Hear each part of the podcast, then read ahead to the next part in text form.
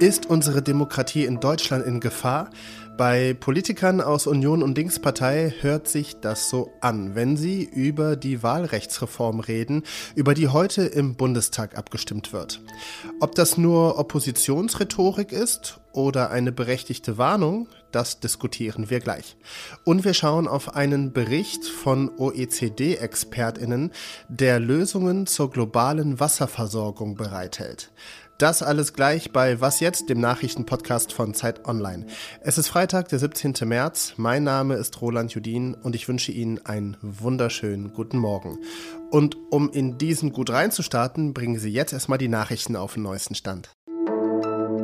Ich bin Anne Schwedt, guten Morgen. In Frankreich eskaliert der Streit über die geplante Rentenreform. In Paris ist die Polizei am Abend mit Tränengas und Wasserwerfern gegen Demonstranten vorgegangen, die vor dem Parlament ein Feuer entzündeten. Es gab rund 120 Festnahmen. Zuvor hatte die Regierung die umstrittenen Reformpläne ohne finale Abstimmung durchs Parlament gedrückt. Präsident Emmanuel Macron nutzte dafür einen bestimmten Artikel der französischen Verfassung, der ihm einen solchen Schritt ermöglicht. An vier deutschen Flughäfen kommt es heute wegen erneuten Warnstreiks zu erheblichen Einschränkungen. Bestreikt werden die Flughäfen in Düsseldorf, Köln-Bonn, Stuttgart und Karlsruhe-Baden-Baden. Die Gewerkschaft Verdi hat Beschäftigte des öffentlichen Dienstes aufgerufen, die Arbeit niederzulegen. Rund 680 Flüge sollen ausfallen. Hintergrund ist der nach wie vor ungelöste Tarifstreit zwischen den Gewerkschaften und Bund und Kommunen. Redaktionsschluss für diesen Podcast ist 5 Uhr. Música undemokratisch und eine Verletzung von demokratischen Prinzipien. Das sagen PolitikerInnen von Linkspartei und Union zur Wahlrechtsreform der Ampelregierung. Heute wird im Bundestag über die Änderung des Wahlrechts abgestimmt. Der Vorschlag der Koalition sieht unter anderem vor, dass die Grundmandatsklausel wegfällt. Das heißt, dass eine Partei keine Fraktion mehr im Bundestag stellen darf, auch wenn sie drei Direktmandate gewonnen hat. Von dieser Regel profitiert zum Beispiel aktuell die Linkspartei Partei, die bei der letzten Bundestagswahl drei Wahlkreise gewonnen hat, aber deutschlandweit nicht über die 5-Prozent-Hürde gekommen ist.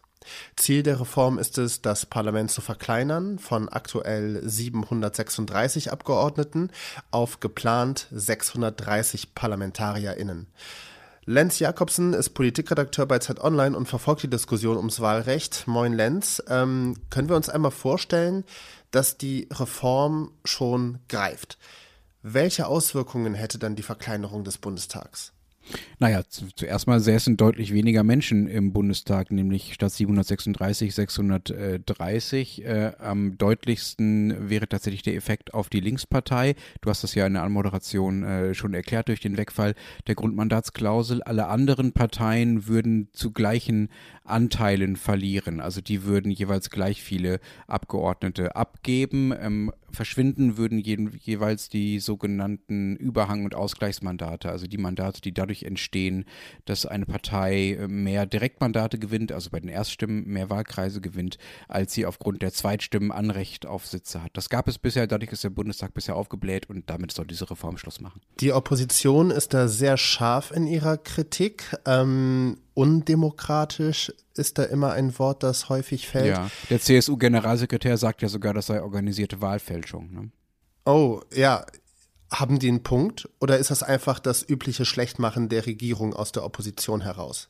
Ähm, es ist beides. Also sie hatten ja selber acht Jahre lang Zeit, ähm, eine vernünftige Wahlrechtsreform durchzusetzen. Solange ist es her, dass äh, mit das Bundesverfassungsgericht eine Wahlrechtsreform angemahnt hat und auch übrigens Unions, also CDU-Bundestagspräsidenten immer wieder versucht hat, eine, eine Wahlrechtsreform auf die Beine zu stellen. Das hat nicht geklappt. Äh, insofern ist es natürlich auch ein Schlechtmachen von etwas, was man selber nicht geschafft hat. Aber sie haben insofern schon einen Punkt, wie du gesagt hast, äh, weil diese Wahlrechtsreform ja tatsächlich zwei von vier Oppositionsparteien im Bundestag bedroht, nämlich äh, Linke und CSU, die theoretisch auch von dieser Grundmandatsklausel beziehungsweise dem Wegfall der Grundmandatsklausel betroffen sein könnte und aus dem Bundestag fliegen könnte mit dieser Reform. Wie wahrscheinlich ist es denn, dass der Bundestag heute der Reform zustimmen wird? Das ist nahezu sicher. Es gab Probeabstimmungen bei den Regierungsfraktionen im, am Dienstag dieser Woche, also bei SPD, bei den Grünen und bei der FDP. Die sind jeweils ganz klar, teils einstimmig zugunsten dieser Reform ausgegangen und eine einfache Mehrheit reicht ja in dem Fall. Ähm, und mit der Abschaffung der Grundmandatsklausel ist auch relativ klar, dass die Opposition einigermaßen geschlossen dagegen stimmen wird. Es wird also eine Regierungsmehrheit dafür und eine Oppositionsminderheit dagegen geben. Rechnest du mit einer Verfassungsklage? Ja, ich rechne sicher damit. Es muss eine Art Organklage geben. Also es müssen ähm, zum Beispiel eine gewisse Anzahl von Bundestagsabgeordneten dagegen klagen. Ich gehe davon aus, dass die Union diese Abgeordnetenzahl zusammenkriegt. Also es wird ziemlich sicher noch nach Karlsruhe vor das Bundesverfassungsgericht gehen. Und dann reden wir wahrscheinlich erneut miteinander. Lenz Jakobsen, danke dir sehr herzlich. Danke dir.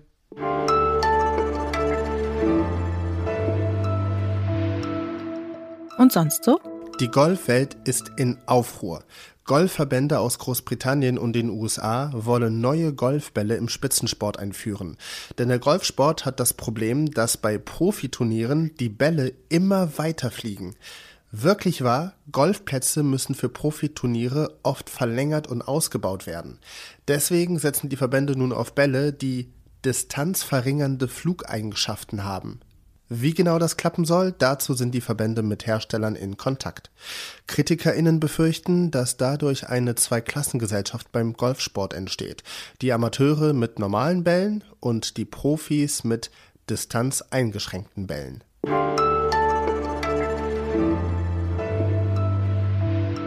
Wir werden beim Klimawandel versagen, wenn wir keine Lösungen für die Wasserkrise haben. So steht es in einem Bericht der OECD, der heute erschienen ist. Der Report der Organisation für wirtschaftliche Zusammenarbeit und Entwicklung warnt eindringlich davor, dass lokale und globale Wasserkreisläufe gestört sind und damit Menschen, Kommunen und die Wirtschaft in Gefahr schweben.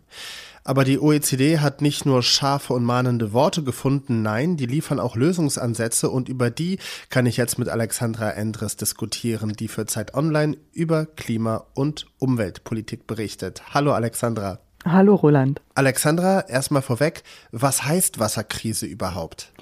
Naja, äh, erstmal ist es ja eigentlich schon fast banal zu sagen, dass wir Wasser brauchen zum Trinken, zum Kochen, für die persönliche Hygiene. Die Landwirtschaft braucht Wasser, um die Felder zu bewässern. Die Industrie braucht Wasser. Und die, diese Kommission, die jetzt den Wasserbericht ähm, erstellt hat, die stellt fest, wir verbrauchen jetzt schon viel zu viel. Wasser wird viel zu oft verschwendet weil zumindest in vielen Regionen der Welt, auch in Deutschland, man eben irgendwie immer davon ausgegangen ist, es ist schon genug da, man muss da nicht so richtig drauf achten. Und ähm, das hat auch mit dem Klimawandel zu tun, weil der eben die Knappheit verschärft.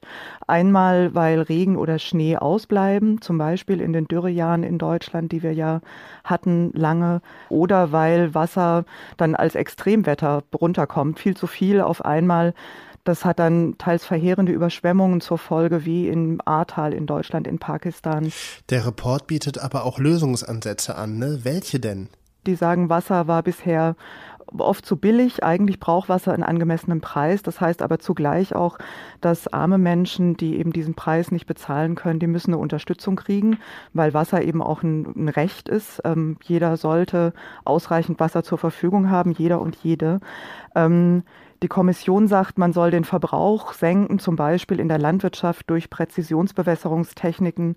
Man sollte die Verschwendung abstellen, dadurch, dass man Leitungen repariert, dass man auch Wassersubventionen ähm, streicht, dass man ähm, auch investiert, also um die Infrastruktur zu verbessern. Da geht es dann zum Beispiel darum, dass man auch Städte ähm, fit machen soll, sozusagen für den Klimawandel, auch für extreme Niederschläge, dass man die sogenannte Schwammstadt dann baut oder dass man Leitungen verbessert.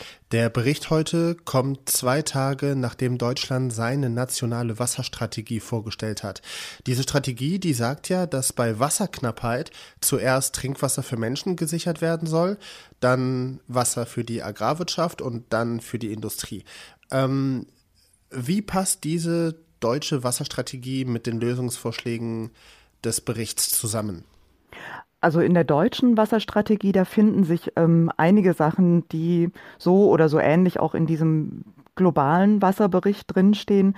Ähm, was die Bundesregierung sagt, ist, dass sie einmal die Trinkwasserversorgung sichern will der Bevölkerung, dass sie die Infrastruktur fit machen will, also Wasserleitungen bauen, diese ähm, schon erwähnten Schwammstädte. Es soll Wasser in der Landschaft gespeichert werden durch Moorschutz und ähm, es sollen auch die Flüsse und die Seen sollen sauberer werden, indem man Pestizide oder Düngemittel ja den Verbrauch einschränkt. Wie die Wasserversorgung weltweit gesichert werden kann, darum dreht sich auch alles bei der UN-Wasserkonferenz, die kommenden Mittwoch in New York startet.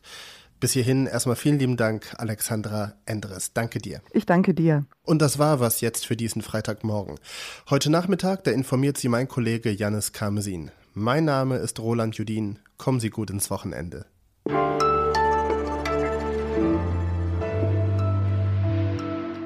Wie hört sich ein distanzeingeschränkter Ball an? Hui, buff.